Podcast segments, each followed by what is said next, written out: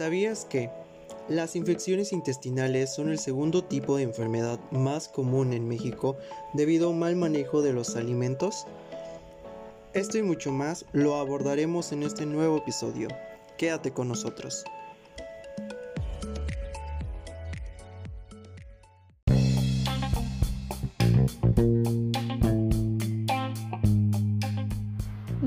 Salud es un podcast en el que platicamos acerca de diversos temas de la salud pública. Lo puedes escuchar en el carro, el trabajo, tu casa, solo o en compañía, con amigos o en familia. Enfocado en informar, prevenir y hacer de la salud una prioridad en nuestro público. De los estudiantes de medicina para el mundo.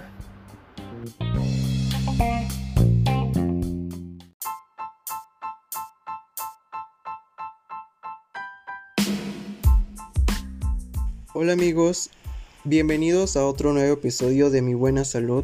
Soy Isaí Pérez Hernández, encargado de este nuevo episodio, estudiante de la licenciatura en médico cirujano de la Escuela Superior de Huejutla de la Universidad Autónoma del Estado de Hidalgo.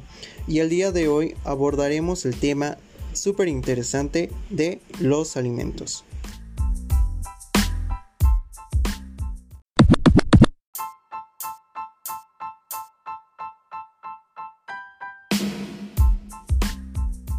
Todos nosotros, algún día nos hemos preguntado qué son los alimentos.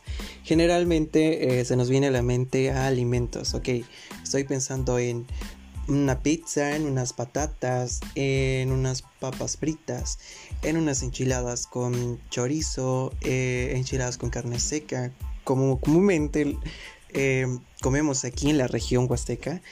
Y bueno, pero déjeme decirles que los alimentos son toda aquella sustancia que es ingerida por los seres vivos para reponer lo que se ha perdido por la actividad del cuerpo. De igual manera nos sirve como una fuente y motor de producción de las diferentes sustancias que se necesitan para la formación de algunos tejidos, promoviendo el crecimiento y transformando la energía en trabajo, locomoción y calor. Y es súper importante todo este concepto de, alimentación porque alguna vez nos hemos preguntado cómo se clasifican los alimentos. Probablemente te estás imaginando eh, una clasificación muy, muy, muy común que tenemos desde chiquitos, ¿no? Por ejemplo, eh, que los alimentos se van a dividir en, o se van a clasificar más que nada, en verduras, frutas, legumbres, cereales, alimentos de origen animal y leguminosas. Que obviamente sí es una clasificación según sus nutrientes, pero hay otra clasificación que la Organización Mundial de la Salud y la Organización Panamericana de la Salud ha tomado en cuenta para dividir los alimentos, tal como los alimentos naturales y mínimamente procesados, los alimentos culinarios extraídos y los productos comestibles listos para su consumo. Por otra parte, está la clasificación según su origen. Esta tiene una similitud con la clasificación según sus nutrientes, ya que se divide en alimentos de origen vegetal, de origen animal y mineral.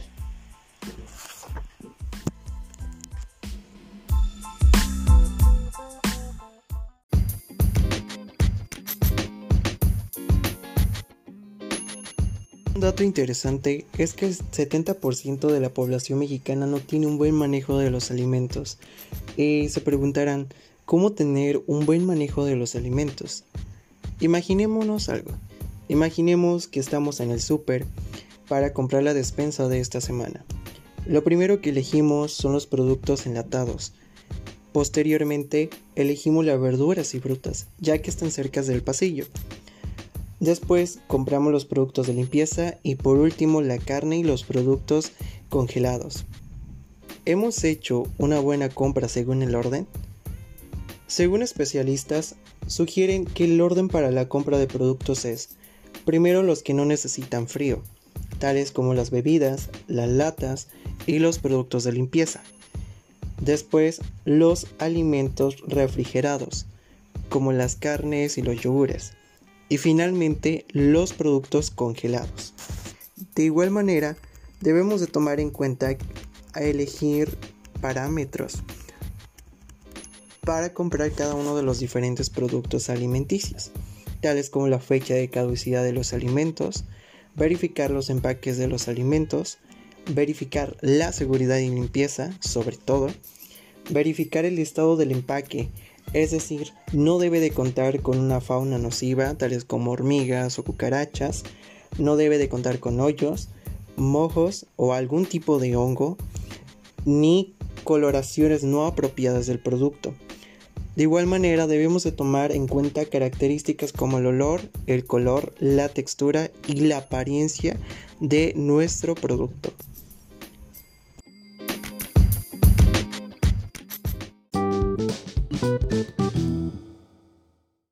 Pasando a la sección de los alimentos y su preparación, debemos de tomar en cuenta que las verduras y frutas se deben de lavar con agua y jabón. Posteriormente debemos de enjaguarlas y desinfectarlas con cloro, placa colidal, yodo, tabletas desinfectantes o cítricos, como lo son los limones o las naranjas. De igual manera debemos lavar y desinfectar los utensilios de cocina con que manejaremos nuestros alimentos, la estufa, el refrigerador, las tablas en donde cortamos las verduras y frutas, así como las carnes y la mesa o el área en donde vamos a cocinar. Para los productos enlatados podemos desinfectarla con cloro. Un ejemplo es agregando dos cucharas de cloro en un litro de agua y con un atomizador aplicar en el producto. Debemos esperar alrededor de 5 minutos y secar con un papel. Hay que tomar en cuenta que no debemos de limpiar con jergas o con un solo trapo cada uno de los utensilios o áreas de preparado de alimentos, ya que así se propagan más fácilmente los hongos y los parásitos, así como microorganismos que pueden producir enfermedades a largo plazo.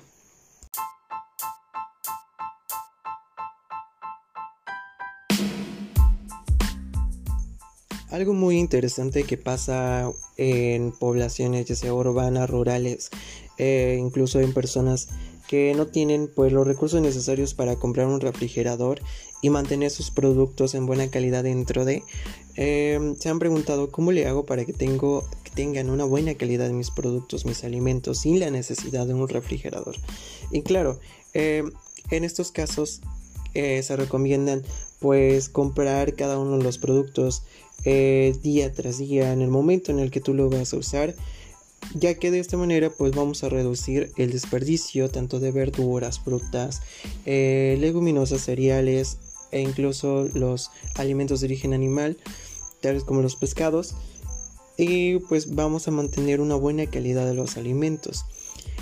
Pero hay otras medidas necesarias o alternativas que podemos utilizar en este caso. Un ejemplo es el uso de la sal para prevenir las bacterias, ya sea en carnes y pescado.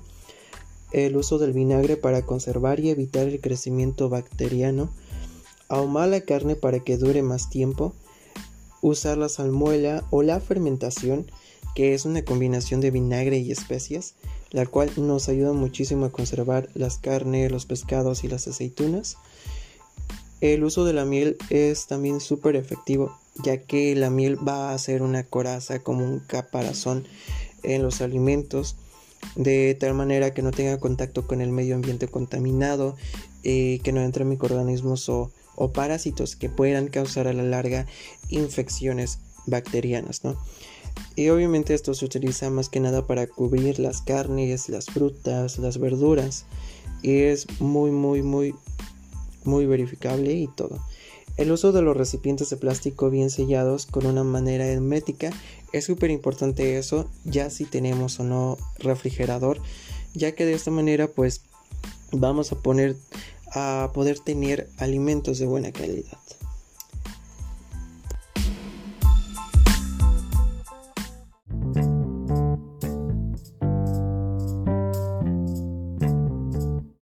Pasando a la sección de nutrición comunitaria que se define como el conjunto de actividades vinculadas a la salud pública que, dentro del marco de la nutrición aplicada, se desarrolla con un enfoque participativo de la comunidad, o dicho de otra forma, el conjunto de acciones integrales de nutrición y alimentación para ser impartidas en el contexto social y geográfico de una comunidad.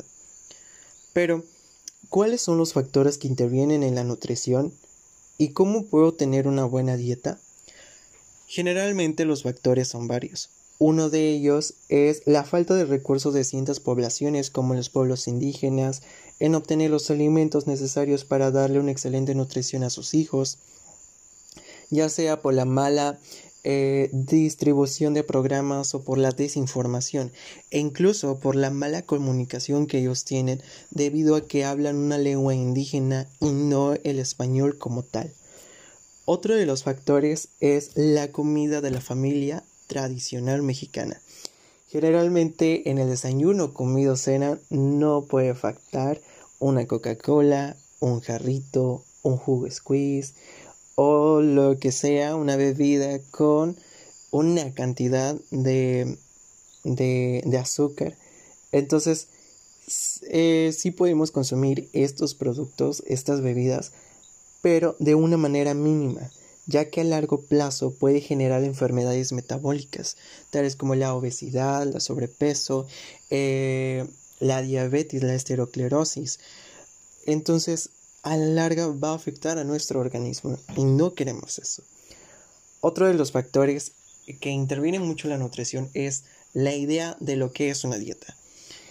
Hemos escuchado esto en nuestras familias, en nuestra escuela, en nuestro trabajo, que no comen tan producto, no comen la carne, no comen eh, los cereales porque engordan. Siempre es esa excusa o porque están en dieta.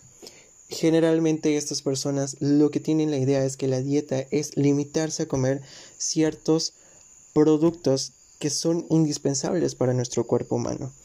Y bueno, la dieta es comer o el consumo de todos los alimentos del plato del buen comer. Si nos basamos en estos parámetros que, que son sumamente muy importantes, vamos a encontrar que en el plato del buen comer tenemos las verduras y frutas, tenemos los, los alimentos de origen animal como las leguminosas y los cereales, que son sumamente indispensables para una buena dieta. Entonces, ¿qué vamos a hacer? Imaginémonos un plato. Este plato se va a dividir en tres porciones. La mitad de este plato lo vamos a llenar con verduras y frutas, una cuarta parte de este plato con cereales y la otra cuarta parte con leguminosas y alimentos de origen animal, ya sea carne de pescado, carne de res o carne de cerdo. Podemos hacer eso. Y obviamente esto va a estar acompañada con alguna bebida. Se recomienda siempre tomar agua. Generalmente eh, vamos a tomar 2 litros de agua diarios. Tenemos que conocer la jarra de buen beber y pues minimizar el consumo de las bebidas con una alta cantidad de azúcar. Esto nunca es bueno para nuestro metabolismo y para nuestro organismo. De igual manera, otros factores que van a intervenir para, para una buena nutrición es la falta de información de lo que es en sí una buena nutrición. Y entonces nos preguntaremos, ¿cómo puedo tener una buena dieta? Para tener una dieta equilibrada nos debemos de basar en el plato del buen comer, que nos indica parámetros para tener una buena nutrición. Aquí vamos a incluir las verduras, las frutas, las legumbres, frutos secos. Eh, diariamente debemos de consumir 5 porciones de frutas y verduras estamos hablando alrededor de 400 gramos. Debemos de comer carne, menos cantidad de azúcares y grasas saturadas y menor consumo de 5 gramos de sal al día, sobre todo para aquellas personas que tienen problemas eh, pues relacionados a la presión arterial. Y obviamente la debemos de acompañar con agua natural y minimizar, como ya les había comentado, el consumo de bebidas con una cantidad de azúcar.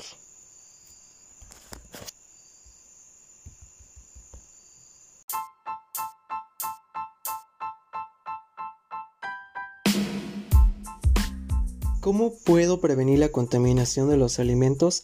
Esta es una de las ideas muy claras que debemos de tener antes de manipular los alimentos y productos que vamos a cocinar. Lo primero que debemos hacer es lavarnos las manos correctamente antes de cocinar y después de manipular los alimentos. No cocinar o manipular los alimentos en caso de padecer cualquier enfermedad. Debemos de proteger bien cualquier corte o herida con ventitas, lavar los alimentos correctamente y limpiar de una forma periódica todos los utensilios y superficies de trabajos antes y después de utilizarlos. Debemos de separar los alimentos crudos de aquellos que ya están cocidos, no utilizar los mismos utensilios para alimentos crudos y cocidos y lavar las toallas de cocina con frecuencia.